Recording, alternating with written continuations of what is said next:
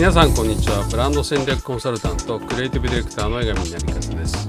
江上成和のビジネス戦略塾第314回です。この講座はブランディングマーケティングあるいはビジネス全般の戦略から個人のスキルまで成長に役立つことを誰にでも分かるようにお伝えしていく講座です、えー、今日はですね多様性という戦略を、えー、持とうという話をしたいと思います。えー、人間いろんな人がいます、えー、身長体重、まあ、性別皮膚の色体質性格。まあ基本の DNA は一緒なのに80億人の人間にほぼ同じ人はいません。まあ双子でも何か違って。いるえー、これはですねどんな病気新しい病原菌とかが発生してもかかっても発症しない人間っていうのが必ず出てくるっていうことなんですね。えー、面白いですよね。100%人間を死に至らしめる病原菌ってほぼないんです。あれほど恐れられていた中世のペストでもですね、周りが死んでいく中で生き残っていく人間はいくらでもいたんですね。でなければ、あの、ヨーロッパの人、あるいは人類っていうのは死に絶えていないはずなんです。なぜこういうことが可能なのかといったらですね人間という種のま個々の体はものすごく多様性があるからです。例えば A という病気に強い人もいれば B という病気に強い人もいる。まああらゆる病気それぞれに対して一定数強い人が必ずその集団の中にいるんですね。これは種として人間全体としての生存戦略なんです。要は多様性を持つことで人間を生かそうという、えー、生かしていく未来に対して生かしていくっていう生存戦略なんですね。でこれはですね個人にも応用できるんではないかと思います。えー、特にこれからの時代は私たち一人一人が自分の中にですねいろんな多様性を持つっていうことが必要になってきます。え、約70年前、まあ、昭和30年ぐらいですね、えー、1955年の平均寿命っていうのは男性でなんと63歳。女性で68歳前後だったんです。まあ人生60年時代っていうふうに言われてました。だから定年は55歳だし、まあ、それから10年もすれば亡くなる人が多かったんです。だから年金や保険も少なくて済んだんですけれども今はなんとそこから40年も伸びて人生100年時代になります。私たちは80歳まで現役でいることを想定した方がいい。そういうふうに私は思います、えー、そうするとですね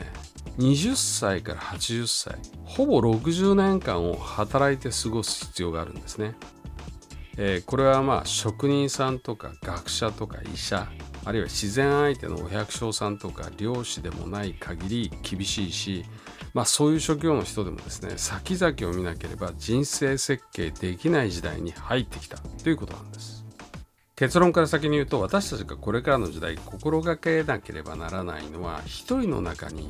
いろんな、まあ、多様性を持つってことですね。パイ型と言われる人材になるっていうことです。パイっていうのは数学でおなじみのあの円周率を表す文字です。あのパイです。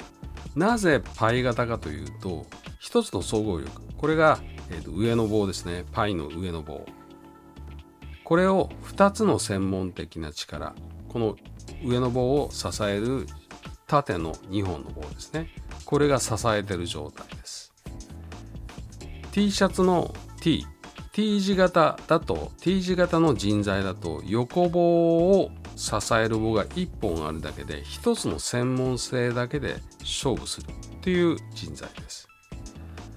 多分この一つの専門性だけで勝負するっていう人材は変化の早い時代に生き残っていくっていうことではどうしても生存確率が低くなってしまいます。え私個人はパイ以上にですね椅子型にならなければならないんじゃないかと思ってます。一つのこう座面をですね3本とか4本の棒で支える。椅子は2本の足では椅子としてはちょっと機能しないです。最低でも3本。できれば4本が必要。まあ5本とか6本でもいいんですけれども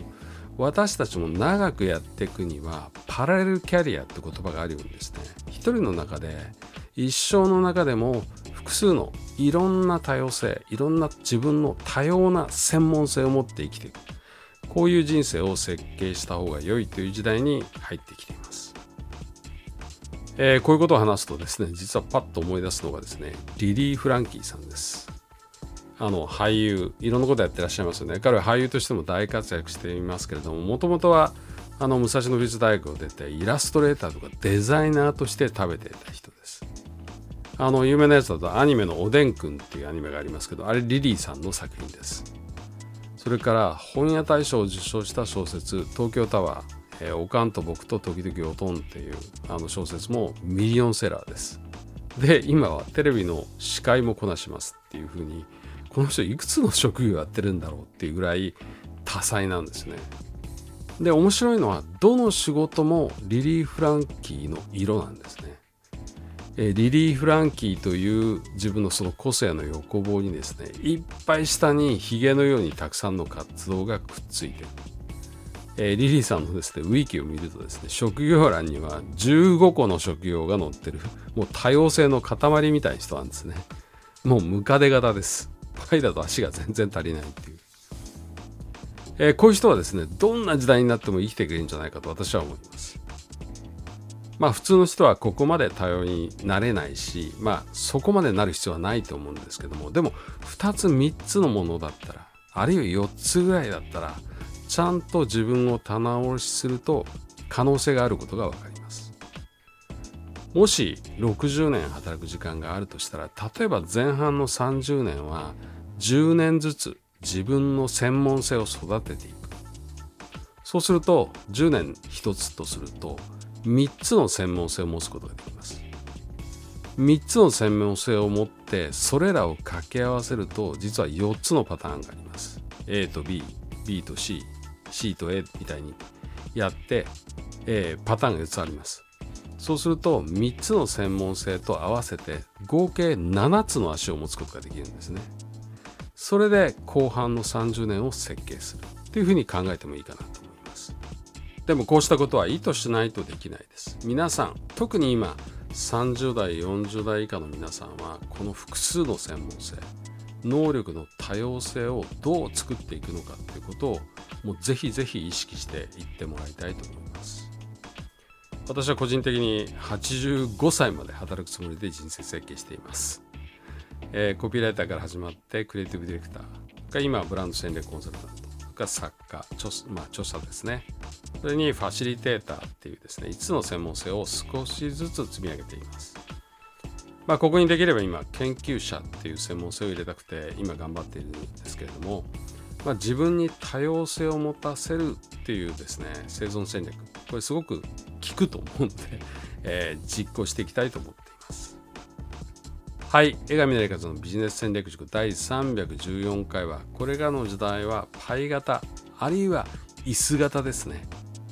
この専門性を2つ3つ4つっていう専門性を抱えていく人生設計をしようというお話をしました。今いろいろな分野でリーダーを目指そうとする人たちがそれぞれのビジョンを描きまたそのための戦略を作り実践する場として送風塾、え、創造の層ですね。クリエイトの層ですこれに風と書いて送風塾です。これを主催しています。世の中に風を作っていく塾です。ホームページは sofu.tokyo sofu.tokyo を入力するかもしくは漢字3文送風塾で検索できますではまた次週お会いいたしましょう